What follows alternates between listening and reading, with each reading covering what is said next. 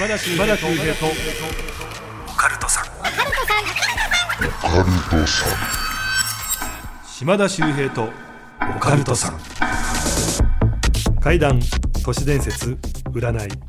さまざまなオカルトジャンルの専門家をゲストにお招きしディープなお話を伺っていく島田秀平とオカルトさん。第28回の配信です。ゲストは今回も DJ 響さんです。お願いいたします。DJ 響です。よろしくお願いします。本当にお話ねたくさんお持ちですよね。いやでもそうですね。カウントしたことはないんですけど結構な数多分あると思いますね。いやそれこそもう200300じゃ聞かないんじゃないですか。あでもそうかもしれないですね。昔から本当に前回前々回の回でも喋りましたけど昔から好きなんで、ね、だって幼稚園からねその響さんの怪談人生は始まってるっていうね。そうですね。だからもうお話ししてたらあそういえばこれはこういう話もありましてあこれもありましてってもう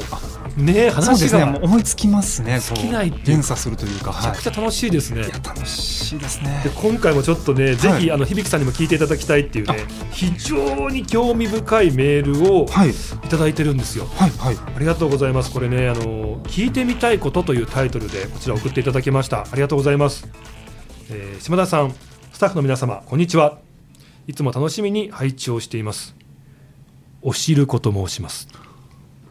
すごい声が怖い感じ そこからやっぱドライブ感出していくんですね ドライブ感いいです。さすが DJ。はいはい。おしるこさんからいただいたんですけども、これね、一つ気になっていることがあるんで、質問をさせてくださいっていう。生き量。生き量に顔が似てくる件についてなんです。は昔からね狐に疲れると目がつり上がるなんて話を聞いたりもしたことあるんですがかくいう私も今現在進行形でそういった悩みがあるんです。私には趣味つながりで長年ネットのみのやり取りをしていたお仲間がいます。お互いに顔は知りません。その中の一人の女性かっこ A 子さん。A 子さんにですねひょんな誤解からひどく恨まれるようになってしまったんです。丸2年ほどひどい中傷や嫌がらせを受けていました。辛い日々でしたが黙って耐えていた折自分の顔が急激に変わってきたなあという感覚があったんです。痛みすら起こる日もありました。えひどく違和感や嫌悪感を感じていまして MRI でねちょっとこう調べたんですって、えはい。でも異常はなかったんですって。で久々にね会う兄弟などにも「あれ顔変わったね」なんて言われる始末なんです。自分じゃなくなってきてるみたいなんで鏡を見るのがもう辛かったんです。えそう感じていたさなか初めてリアルでの趣味の集まりがあり参加した際 A 子さんの顔を知る共通の友人たちに「あれ？A 子さんに顔そっくりだね」うん似てる似てると口々に言われてしまったんです。えーその場は笑顔でやり過ごしましたがとても気持ちが悪かったです、えー私のこの状況が彼女の生き量のせいなのかは判断がつきかねると思いますがそういったことは実際に起こるんでしょうか？えーまた万が一起こった場合には離れてくれれば顔は元に戻ってくるのか知りたいです。えーできればどうすれば離れてくれるのかも含めて。えーかっこ私の方が彼女の嫌がらせを気にしすぎているせいなのかもしれないとも思ったりもしています。PS、えー後日知人にですねこの A 子さんの写真を初めて見せてもらいましたが、はい。その写真本当に今の私かと思うくらい似ていました。え。すごくないですかー、このすごい話ですね。はあ。確かにねその狐つきなんて昔から言われていて顔が狐のようになってくるとかっていう、まあお話、はい。伝承は聞いたことありますけども、はいあとはちょっとね霊に取りつかれてしまった人がはい。性器がなくなっていくとか、あー。以前は覇気があったんだけどちはいょっとなんか目がとろーんとしてくるとか、うん。顔色が悪くなってくるとかね。はい。頬がこけてくるとかそういうのはなんか、まあ、ケースとしてはまあ、まあ、体調が悪くななってきたりとか、はい。ね、気にしすぎてそういう顔になってくるのかなって分かるんですけど、生き量とですよ。顔が似てきちゃう、これちょっと下手したら根が深いというか、ですよね。そうですねはあでも顔が変化するって意味で言うとちょっとまあ短い話ですけど僕も似たようなケースの体験談を聞いたことがありまして、はい。でこれも以前私のクラブによく遊びに来てくれていた、まあ、女性の方なんですけどその方のかつて住んでいた実家はい。の近所に、うん。えー、とちょっとした神社があるらしいんです。はい。そこはもう本当に、まあ、ちょっとしたこう社があって鳥居があってぐらいの本当に最小限のやあの神社みたいなところなんですけどちっちゃい時からその神社が気になっていてでその前を通り過ぎるたびに手を合わせてお,、まあ、お願いをしてたらしいんですよね。うんうん。でまあ子供ながらに例えば足が速くなりますようにとか成績が良くなりますようにとか、まあ、そんなお願い事だったんですけどそれがですねある時結構な確率で願いが叶ってるってことに気づいたらしいんです。えー、面白い。その方、はい。で高校になって、まあ、ちょっとした些細なことで父親と喧嘩をしたらしいんですよね、うんで家を飛び出してその神社のとこ、えー行ってですね手を合わせてもう子供っていうかまあ高校生ですけどねこう衝動的に「お父さんなんかひどい目に遭えばいいのに」って手を合わせて言ったら、はい。え1週間後ってましたかねお父さんこ交通事故で全治3ヶ月の大怪我したんですよ。でそれでちょっと怖くなったらしいんですね、はいはいはい。で一旦もうその神社から距離を置くようにしてたんですけど、まあ、実家を出て仕事を始めてですねで二十歳を過ぎた頃に久しぶりに実家に戻ってきてで近所を散歩していくとあの神社が見えたんです、うん。でなんとなく懐かしくなって神社のそばまですって歩いて行ったんですよね。そうしたら完全に無意識なんですけど手を合わせてなぜか分かんないですよ「私あなたのとこにお嫁に行きます」って言っちゃってたんですよ。えー意識してないはい。でえ何今のと思ったんですけどとりあえずまあもしかしたらなんかちょっとね変ななんか気持ちがこう不安定だったのかなと思ってやり過ごしたんですがその日以降その彼女なぜかわかんないですけどあの男性との良縁に全く恵まれなくなってで結局、まあ、今40ぐらいの方ですけどもうそこから誰ともお付き合いできずに別に結構性格もいい方で楽しい人なんですけどそういうのがなくっていうことなんですがただちょっとう先ほどのこのメールの方の話も若干似てるんですけど、顔が変わってきたらしいんです。え？その二十歳から40まで。でそれが、まあ、年を経て顔が変化するとかではないんですよね。うん一重の目が二重になったらしいんですよね。うんそしてなんか鼻筋がこう鼻の形がこうスラッと変わってきて、まあ、簡単に言うとすごい美人の顔になってきたらしいんですで久しぶりの友達からあの聞くと「あんた整形した?」って言われるぐらいぐらい変わってるわけですね、だからもしかしたら私あのお狐様に、まあ、その社がまあ稲荷神社なんですけど、えーまあ、見入られてしまったのかなっていう話を聞いたことがあってだから、まあ、これはメールの方は生き量ではありますけど何かそういったのに見入られて表情が変わるっていうケースの話も、まあ、あるのかなという。でさらにですよ。あのこれ今今狐付きとかって話もさっき島田さんもされましたけど、はいはい。いやもしかしたらですけどですけどあの狐お狐様い稲荷神社というか、まあ、狐とある種呪術のうんその結びつきって結構あるとは思うんですよ。うんうんうんで例えば狐がある神社で、えー行列をなして歩いていていわゆる狐の行列みうんたな、はいいはいはい。でその狐があのこれも友人が見た体験談、まあ、お話はすると長くなってちょっと割愛しますけど、えー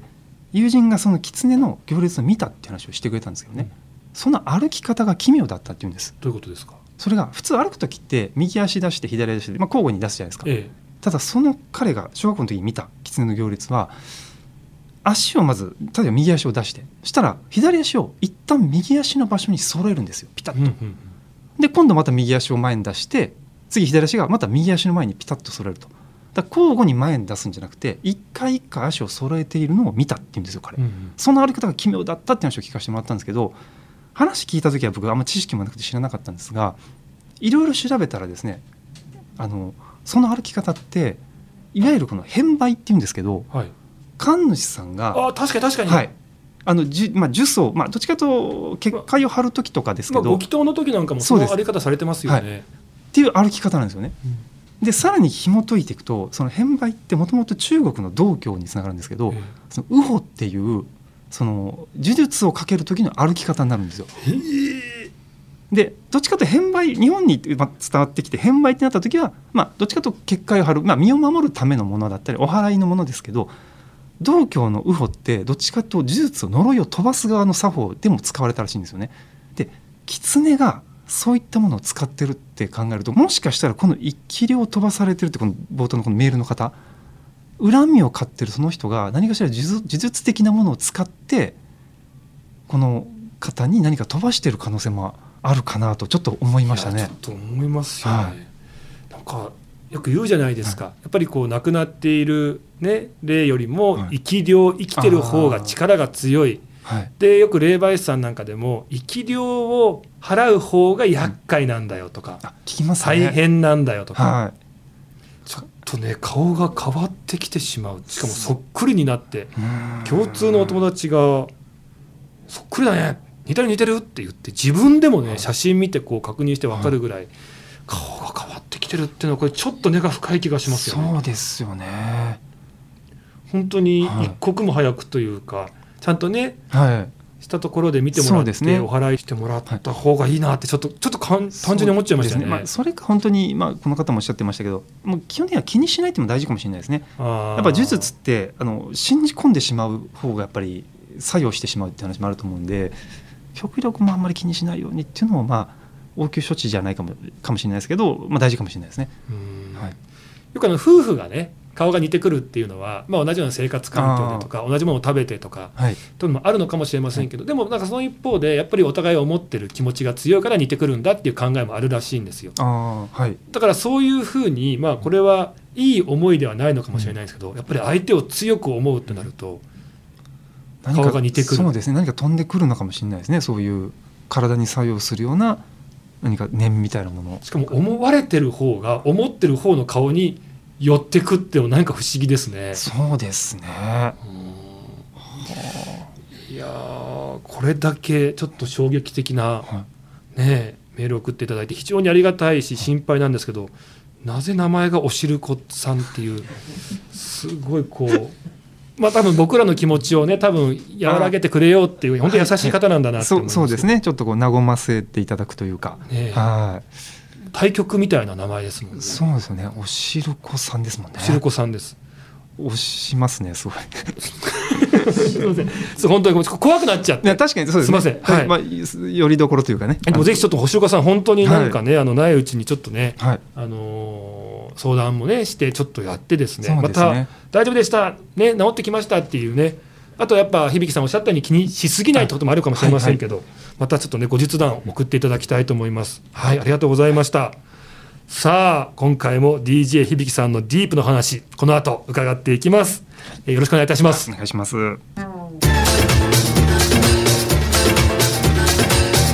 島田秀平とオカルトさん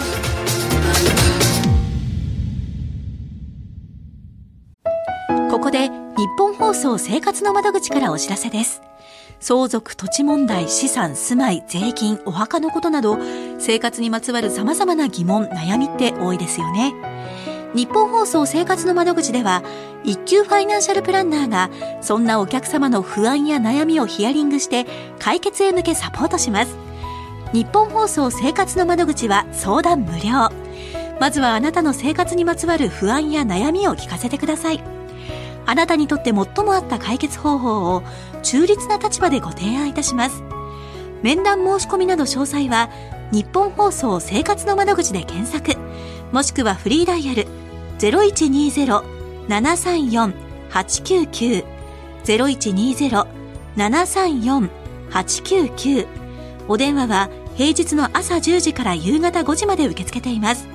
相談無料です。まずはご相談ください。改めまして島田秀平です。さあもうねオープニングでもねだいぶ話していただいた感はあるんですけどもここからでもですねはい響さんに替え玉話披露していただきたいと思います。お願いいたします。はいお願いいたします。えっ、とそうですね、えー前回も美容師さんから聞いたお話をお話ししましたがこの話もその方とは別なんですけどある美容師をされている新次さんという男性の方から聞かせてもらった話なんですよ、はい、でその新次さんがですね高校生の時の話なんですよね、うんうん。えー当時仲良く遊んでいた男友達が2人いたらしいんです、はい。まあ、仮に A 君と B 君としますけれども。でこの3人でですね、えーと夏休みが終わった後の9月のある週末のことなんですが、えーまあなんとなく話が盛り上がって心霊スポットに肝試しに行こうという話になったんですよ。でその当時ですね新次さんと A 君はバイクを持っていたんです。うん。で B 君はバイクを持っていなかったんで、まあ、心霊スポット行くにしても B 君はどちらかの後ろに乗ってで行こうという話になったそうなんです。で行った場所というのがですね、えーとまあ、当時、えー、新次さんが住んでいた町から、えー、大体バイクで30分ぐらい行ったところにあるとある廃墟の神社なんです。ははい、でえーっとですねそこ結構有名な心霊スポットなんですよ。ええーまあ、仮にイニシャルで K としておきますけどその K 神社という神社でですね。で、まあ、そこは調べたら有名だから行ってみようって言って3人そこに行くことにしたそうなんです。でその神社、まあ、実は私も、えー行ったことあるんですよね、うん。まあ、それは単純に心霊スポットの取材という形で行ったんですが山の中腹にあってで長い石段があるんですよね。で石段を5分10分ぐらい歩いたその上に敷地があってそこにまあ神社の社があると、うん。まあ、そういった作りになっているところなんですよ。はいでその新さんたちも夜中行ってですねで現地に着いたのが24時を過ぎたぐらいの時間です。で石段の下にバイクを止めてで石段をまあ5分ぐらい歩いて登って敷地に出てで3人その敷地内を散策したんですよね。でひとしきり見たんですが新次さんたち拍子抜けしちゃったんです。うん。っていうのはここ有名な心霊スポットって聞いてたのに何にも怖くないと思ったらしいんですよ。はい。で、まあ、ここでもなんかつまんなかったなって話をしてたら友達の一人 B 君がですねこれ3人で行くから怖くないんじゃないの？1人ずつバラバラになって散策しようよって言ったんですよ。はい。で待ち合わせ時間決めてその時間まで1人ずつ行こうって言って、まあ、とりあえず「あまあ分かったちょっとやってみよう」って言って、まあ、待ち合わせ時間を夜の1時半に決めてそれぞれ手分けして散策をしたんです。でたださすがに新さんが言うには1人だと怖かったってました、うんうん。やっぱりもう夜ですしねもう辺り真っ暗ですし森の中まあ、そんな中一人ライト持って歩くわけですからもうやっぱり怖かったんですがただ決定的な何かはなく、まあ、待ち合わせ時間になったので戻ってきたんですよね。あの待ち合わせ場所のあの石段上がったところの鳥居のところですけど。でそしたらえ A 君はいたんで「どうだった?」って言ったら A 君が「いやさすがに怖かったね」って、まあ、そんな話をしながら、はい。B 君の帰りを待ってたんですけどこの B 君がですねなかなか帰ってこないんです。うん。で結局20分ぐらいしても帰ってこないんでちょっと心配になってきてで、まあ、結構足場も悪いんで怪我とかしてるとまずいと思って探しに行こう。って言って A 君と新次さん2人でまたその敷地に入って B 君を探したんです。うん。でライトで照らしながら B 君の名前を呼んで探したんですけどどこにもいないんですよ。えで結局敷地の一番奥社がある場所まで来たんですよね。でそしたら社の方角真っ暗な闇の中ですけどバタンバタンバタンって音がするんです。えはい。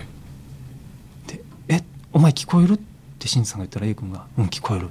「なんだろうあの音」って言って持っていたライトをそちらにスーッと向けたんですよ。はい。そしたら丸いライトの明かりがスーッと横に動いてえ社の正面をふっと照らしたんですがその瞬間2人とも思わず「うわ!」って言っちゃったんですよ。えっていうのは、はい。その社の前に賽銭箱お賽銭箱が置いてあったんですがその賽銭箱の周りをあの B 君がまるで犬のように両手両足を地面についてバタバタとぐるぐるその周りを回ってるんです。え？えでその異様な光景に驚いて「お前何やってんだよ!」って言うんですがその B 君一心不乱にその体勢のままぐるぐるぐるぐる賽銭箱の周りを回ってるんですよ。うん。でもう慌てて取り押さえたんですがすごい力なんですよね。で結局周りを見たらですね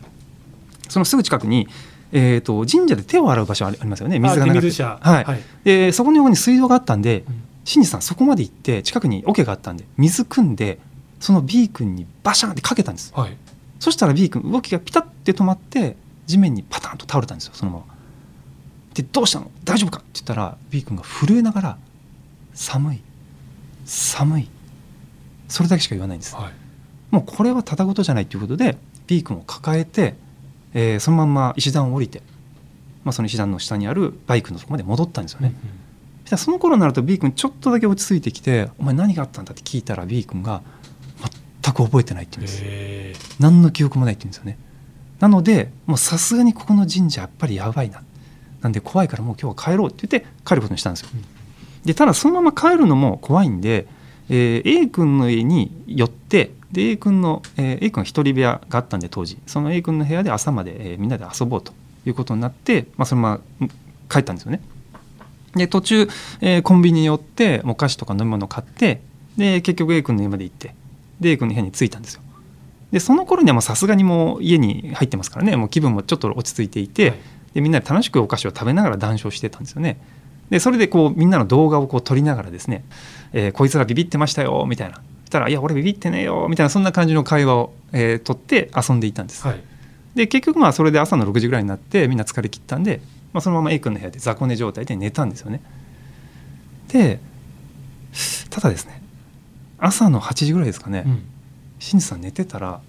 A 君に起こされたんです「おいちょっと起きろ」って言って「どうした?」って言ったら B 君がいないって言うんです。え？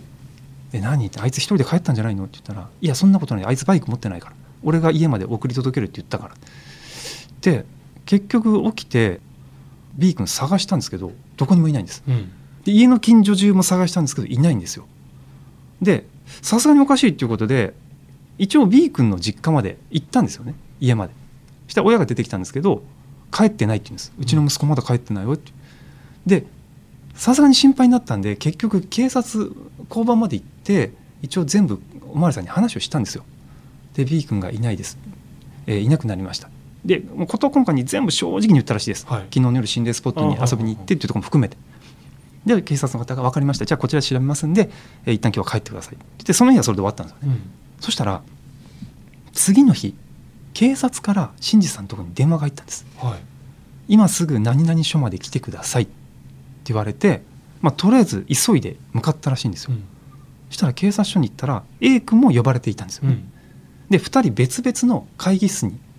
案内されてそしたらそこが会議室というかもう本当ドラマで見るようなあの取り調べ室ですよね、えーはいで2人の警察官が前に座って、うん。えー、一昨日何があったかもう一度全部ここで喋ってくださいって言われたんですがなんかその口調が妙に怖かったんですよ、はいはい。ちょっと高圧的な態度というか、でとりあえずおまわりさんに言ったことを、まあ、全部事細かに全部喋ったんですよね。でそしたら警察が「えお前たちまだ未成年かもしれないけど本当に正直に言わないとまずいよ。これから先の人生もあるし」ってそんな言い方をしてくるんですよ。えー、何何？で怖くて「いやいや本当のこと言ってます」いやそんなわけないだろうって言うんですよ警察が「いや本当です」いや僕その B 君と A 君3人で心霊スポットに行ってそしたら B 君がおかしくなって、えー夜中その賽銭箱の周りぐるぐる回っていてで心配だったんで、えーそのまま水かけたら気が、えー確かになったんで、えー帰ったんです。で帰って A 君の家で3人で遊んでたんですけどって言ったら警察がその机をドーン叩いて「お前嘘を言うな」って言うんですよね。その時間もう B 君死んでるから。って言われたらしいんですよ。で驚いて「いやそんなはずないです」で「いや B 君その時間もう亡くなってるから」って警察が言うんですよ。警察が言うには B 君見つかったんですけども、うん。その神社の社の賽銭箱の横で亡くなってるのが発見されたんです。えー。で死亡推定時刻が夜中の2時なんですよね。で心臓麻痺で亡くなったらしいんですが、はい。その2時の時間ってちょうどあの B 君が賽銭箱の周りをぐるぐる回っていたその時間帯なんですよ。うん。だからお前たちが言ってる話は嘘だって言うんですよ警察は。って言うんですがもう新次さんからしたら本当ですからえーいやそんなはず絶対ないです。3人で A 君の部屋で朝方遊びましたからって言った時に思い出したんですよ。あの携帯電話。あそこに動画を撮ってるはずなんですそうかそうか証拠になりますもんね、はい。で慌てて「あお前さん待ってくださいちょっとこの携帯電話で動画撮りました僕」って言って携帯を出してで見てください。って言って再生したんですよ。そしたら確かにそれ A 君の部屋が映ってるんですよね、で楽しくおしゃべりをみんながしてる。ただ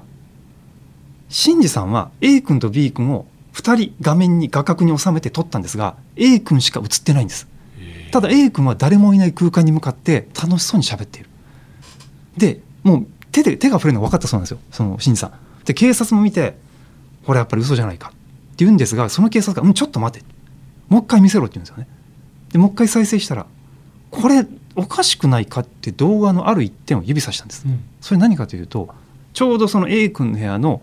壁ですよね。その後ろに背景に映ってるその壁に時計がかかってるんですがその時計の針がなぜかすごい勢いで逆回転してたそうなんですよ。えー。ぐるぐるぐるぐる回ってる。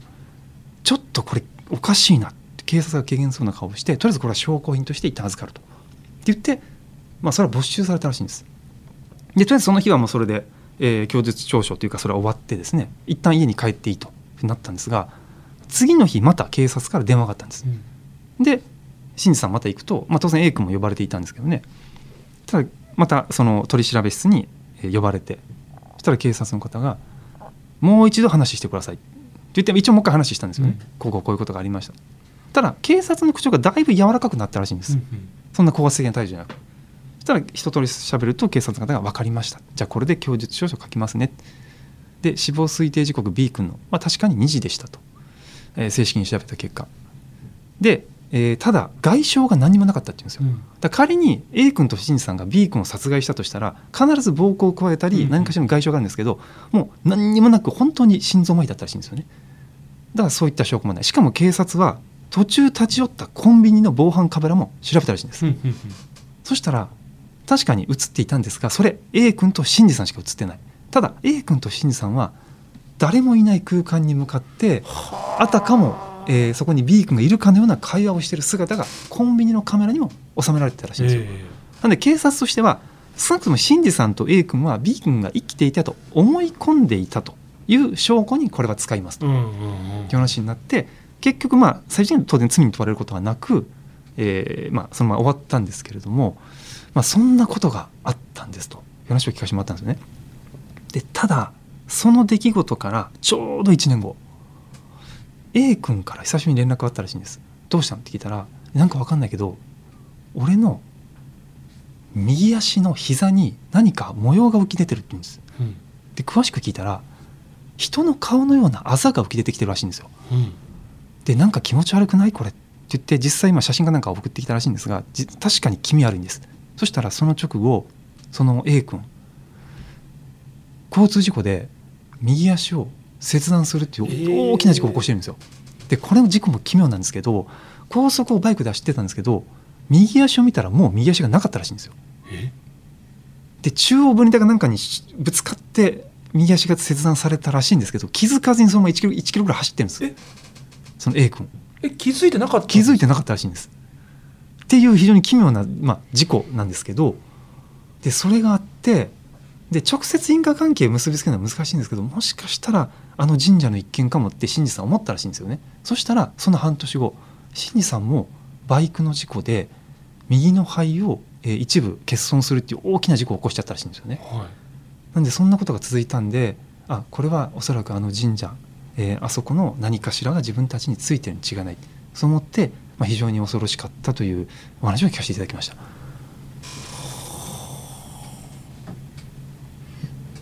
皆さんそれぞれにねいろんなことが起きてしまったんですね。ですね。まあ軽はずみでねちょっと言ってしまったし、この肝試しかもしれませんけど、はい心臓麻痺はで B さんが亡くなってしまったわけですもんね。そうですね。でこれやっぱちょっとリアルだなと思ったのがこれもちょうどその新次さんに僕は髪を切ってもらってる時に、まあ、聞かせてもらったんですけどこの話やっぱり友達が亡くなられてるわけじゃないですか。だから